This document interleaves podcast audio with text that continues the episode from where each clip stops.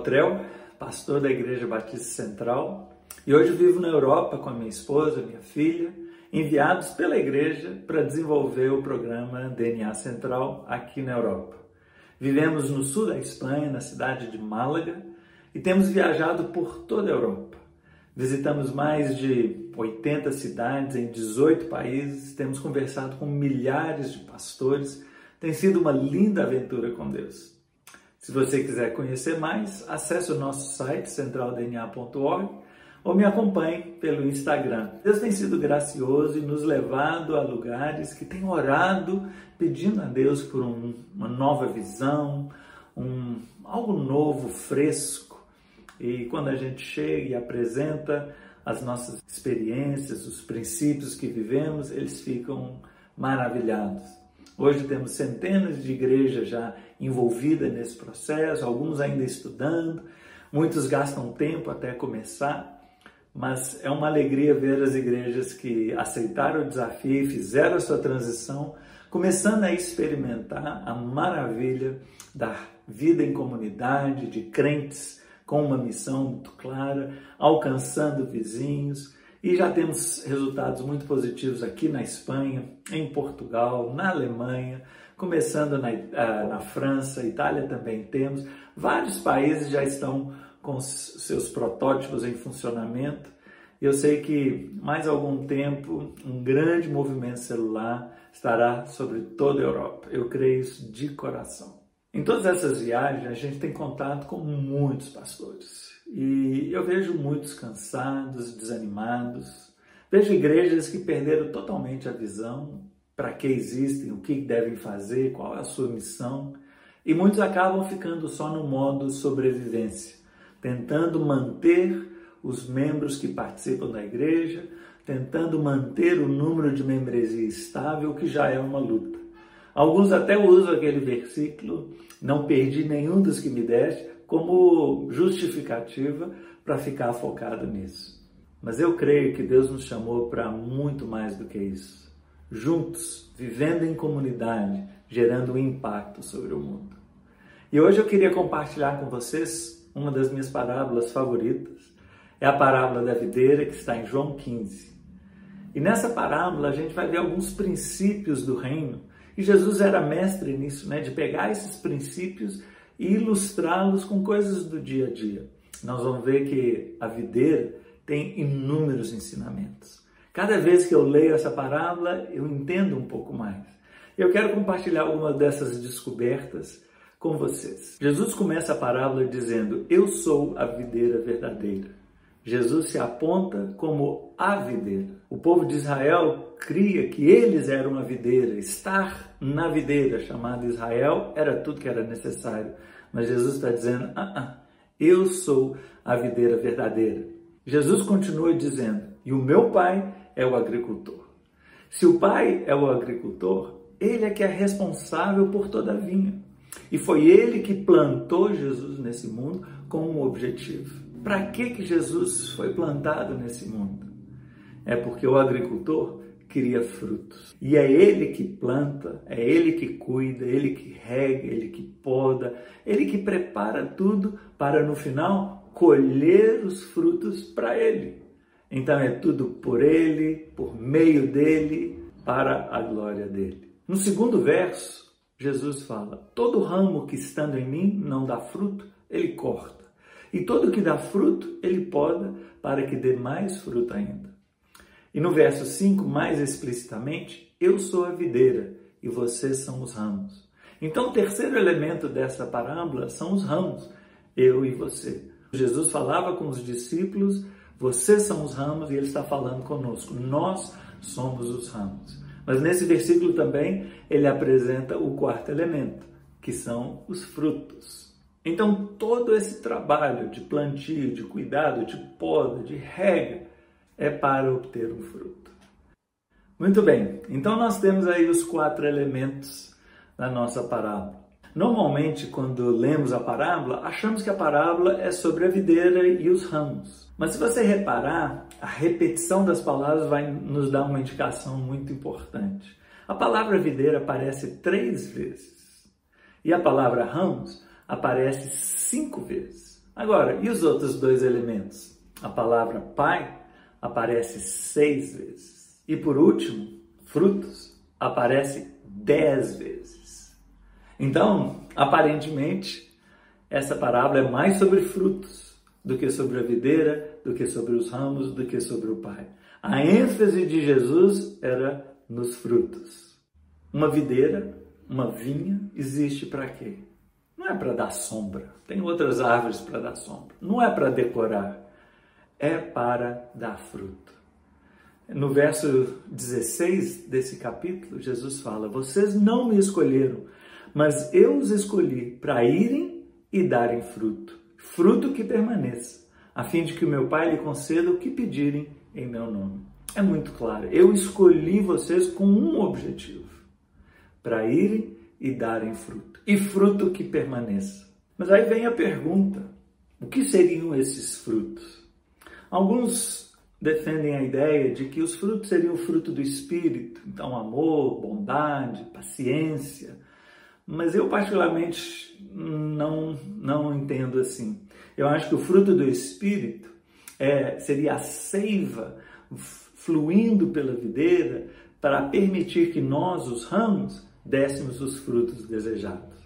Da mesma forma que uma macieira, o fruto são maçãs, né? uma videira, o fruto são uvas, qual o fruto que ele espera? Para mim é muito claro, Jesus espera gerar Jesuses. Jesus, discípulos.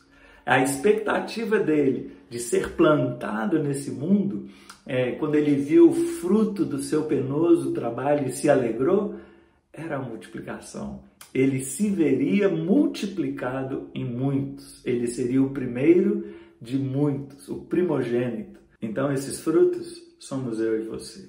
E nós, agora, como ramos, devemos gerar frutos, que são novos discípulos. Esses sim são os frutos eternos, frutos que permanecem. O bonito é que no próprio fruto já existe a semente da reprodução, a semente da multiplicação. E é assim que nós deveríamos enxergar todo o nosso trabalho de fazer discípulos não deve morrer naquele que nós estamos desenvolvendo, mas ele é um elemento da multiplicação. Através dele, muitos são gerados. É uma visão de multiplicação. E é isso que uma igreja deveria fazer é focar no propósito para o qual fomos chamados. Fomos chamados para fazer discípulos. E as igrejas estão fazendo tantas atividades, as pessoas estão se perdendo com tantas coisas, correndo atrás de dinheiro, de sucesso, de carreira, quando na verdade o que nos traz realização é cumprir o propósito da nossa existência. E nós fomos criados para a glória de Deus. E nós vimos que Jesus nos escolheu para irmos e darmos fruto. É isso que vai trazer realização para nós. É amar a Deus de todo o nosso coração, amar as pessoas que estão à nossa volta, conectá-las com Deus, levá-las a um compromisso com o seu povo através do batismo, edificar a fé delas, equipá-las e orar para Deus. Deus envia essas pessoas para elas também cumprirem o propósito para o qual o Senhor as chamou. Então, cada um que é gerado se multiplica em outros. Não manutenção, não sobrevivência, multiplicação. Meu Pai é glorificado pelo fato de vocês darem muito fruto. E assim vocês serão meus discípulos. Existe uma mentira aí que existem discípulos frutíferos e discípulos que não são frutíferos. Essa parábola acaba, destrói essa mentira.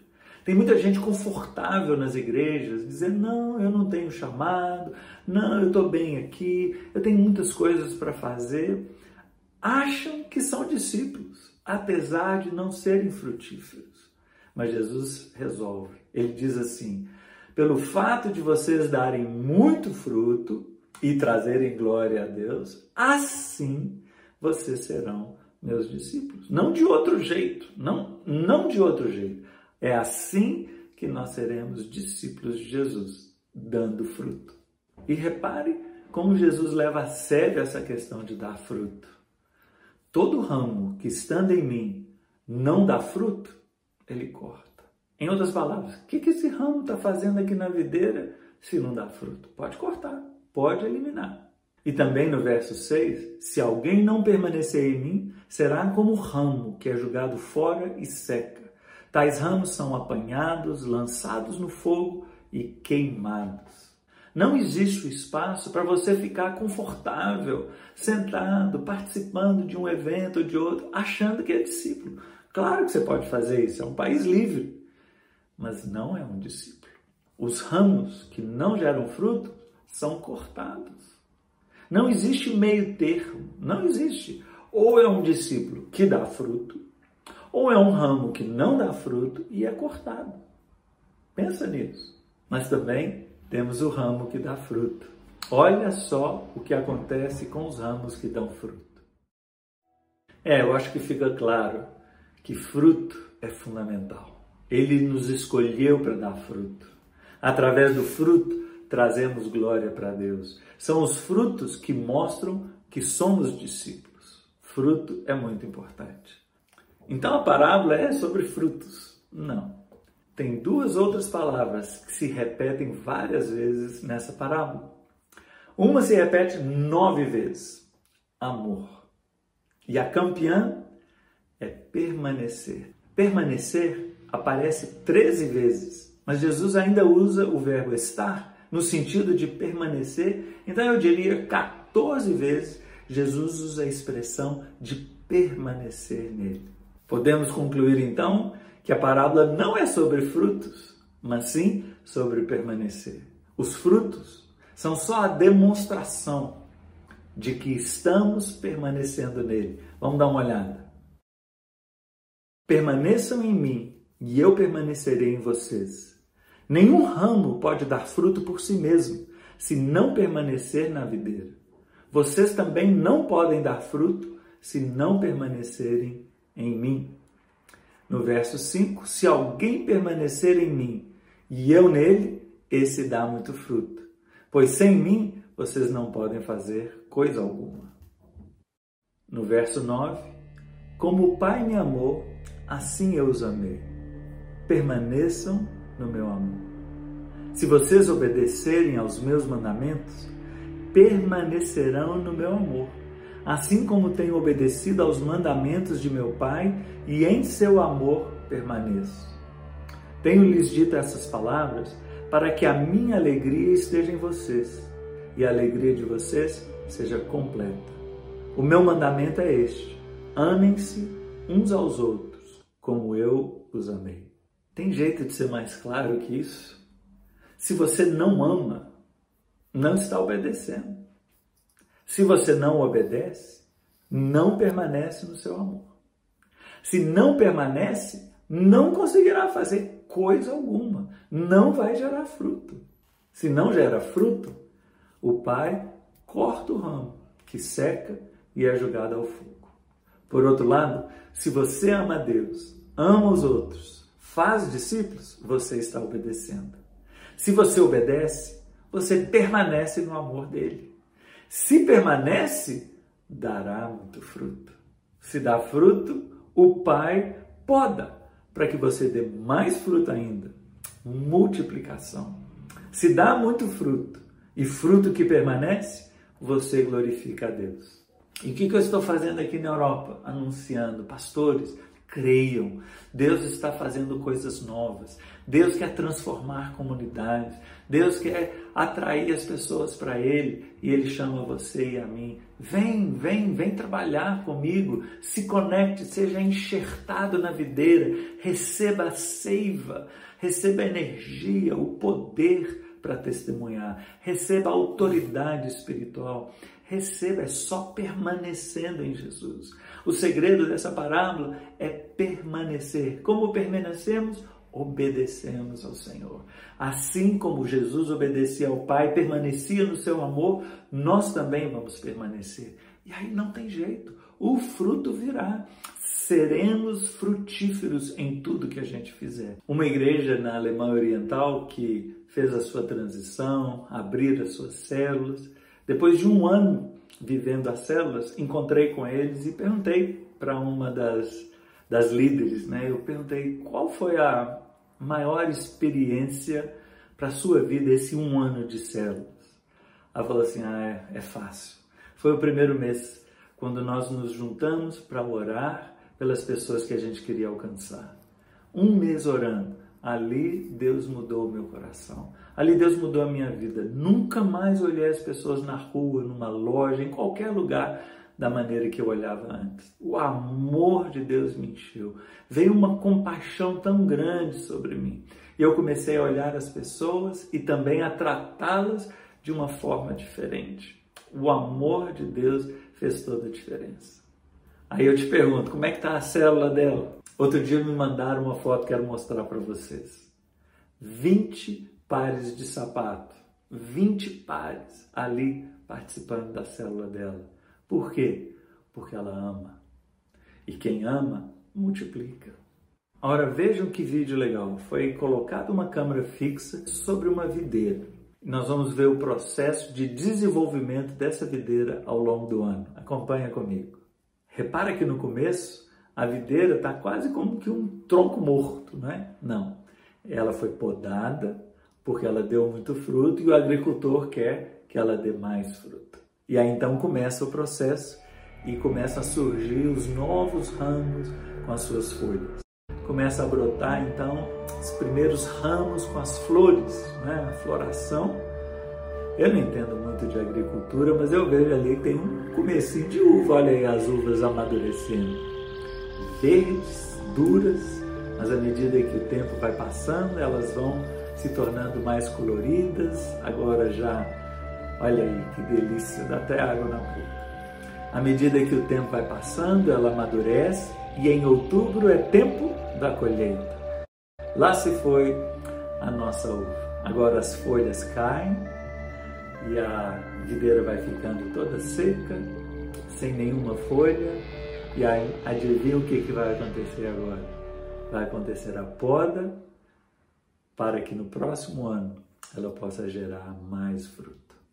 Deus quer que sejamos uma igreja assim, como uma vinha, produzindo frutos em que cada um de nós, um ramo conectado na videira verdadeira, produzindo frutos continuamente, continuamente vamos amadurecendo no Senhor, vamos crescendo em intimidade com Ele e vamos amando as pessoas à nossa volta. Um amor radical que as pessoas nunca viram. Nunca experimentaram isso, nós vamos constrangendo as pessoas com amor, vamos atraindo através do amor para que conheçam ao Senhor. Uma outra história linda: um casal de pastores transicionou a sua igreja, abriram as suas células e começaram a conectar com as pessoas. Eles ficaram impressionados. Simplesmente as pessoas chegavam. Alemanha, dizem que nada, não, não tem jeito. O amor é irresistível. E eles conheceram um casal, um casal indiano que tinham imigrado para a Alemanha, só que eles moravam a 45 minutos de carro da, do local onde a célula era realizada. Mas através do relacionamento, eles toparam. Pegavam um trem, 45 minutos para participar da reunião. Só que a hora que a reunião acabava já era muito tarde. Então esse casal de, de pastores resolveu assumir o compromisso, o sacrifício de levá-los de carro. Agora imagina, depois que a célula acaba, lá até que acaba cedo, tipo 9 horas, 9 e meia, mas são 45 minutos para ir deixar o casal lá na casa deles, 45 minutos para voltar. Isso durante vários meses. Sabe como é que chama isso? Amor. Resultado? Os dois se converteram. Os dois serão batizados, acho que agora no verão. O amor é irresistível. O amor gera fruto. Se permanecemos no amor, damos fruto. Um outro caso muito legal é de uma igreja em Valladolid, na Espanha, eles prepararam o seu pessoal, fizeram o treinamento, abriram nove células, 54 pessoas formaram, 54, é uma igreja muito grande, são 300 e tantas pessoas, mas a primeira turma deles com 54. E então organizaram nove células, e quando iam começar, veio o confinamento. E aí eles ficaram super desanimados, não vai não há nada que a gente possa fazer, vamos ter que esperar. E aí, na conversa com eles, eu falei assim: não, nada disso. O confinamento é um tempo de oportunidade. Nós vamos começar as nonossas células online. Aí eles, mas nós nunca vivemos célula, vamos começar online. Como é que nós vamos convidar as pessoas? Do mesmo jeito.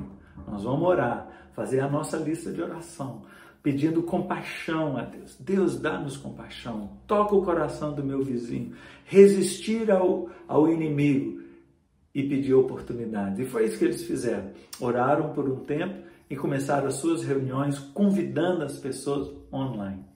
Em um mês, eles tiveram 59 convidados. 59 convidados. Vocês estão entendendo? É mais de um convidado por crente que participou da célula. Isso é uma loucura. Eles estão assim como quem sonha. Nunca imaginaram que poderia acontecer alguma coisa na Espanha. E sabe qual a maior surpresa? A maioria desses são espanhóis. Porque dizem né, que é mais fácil alcançar um imigrante, o imigrante está sem, sem lugar, né? mas o espanhol é difícil. A maioria dessa turma toda de espanhóis. Por quê? Amor. Em tempo de pandemia, em tempo de crise, pessoas preocupadas, um crente ligou, entrou em contato, orou por eles, demonstrou interesse. Olha, estou preocupado com você, estou orando por você. Você não gostaria de participar de uma reunião? Que legal! O amor é irresistível. E agora eles estão terminando, essa semana, estão terminando a segunda turma com mais 25 líderes. Tem o, o Lidere 3, o Lidere 2, eles estão com 128 alunos na escola de líderes, 128 novos alunos. Eles vão abrir mais umas 11 células agora, acho que vão ficar com 20, 20 e poucas células mas estão numa empolgação do que, que eles vão realizar, o impacto que eles vão gerar ali em Valladolid. E assim a gente vai escutando histórias de uma igreja em Lugo, de igreja em Ibiza, de igreja em Sevilha, em Córdoba. Pouco a pouco começa a pipocar as histórias dos milagres de Deus aqui na Europa. Eu sei, vai ser fantástico. Não existe propósito maior não existe razão de viver maior do que trazer pessoas para a eternidade com você. Permaneça em Jesus. Permaneça no seu amor. Obedeça a tudo que Ele te ordenar. E os frutos virão. E glória será trazida a Deus através da sua vida. Queria orar com vocês. Feche seus olhos. Deus, nós reunidos aqui, à luz da Sua palavra, somos confrontados com essa história tão linda, mas ao mesmo tempo tão dura. Nós não queremos ser como os ramos que secam e são separados e lançados fora. Não, Deus, livra-nos disso. Queremos permanecer no seu amor. Queremos viver vidas de intimidade contigo, escutando a sua voz e obedecendo o seu mandado. Queremos andar em conformidade com a Sua palavra. E eu peço que o Senhor abençoe cada um dos que estão ouvindo.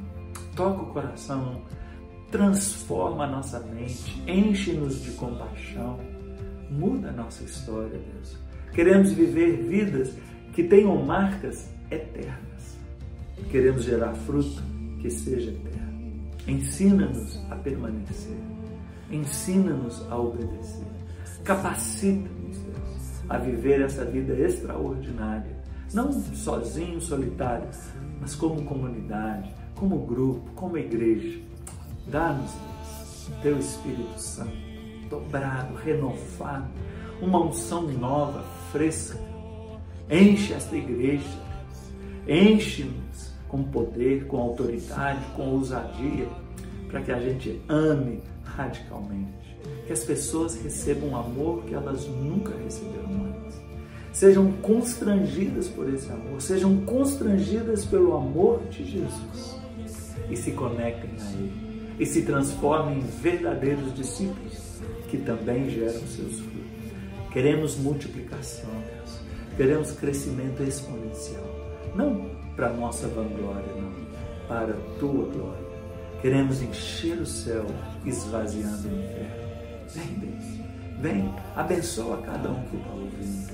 Ouve essa oração. Encha. Dê-nos o poder, a autoridade, a capacidade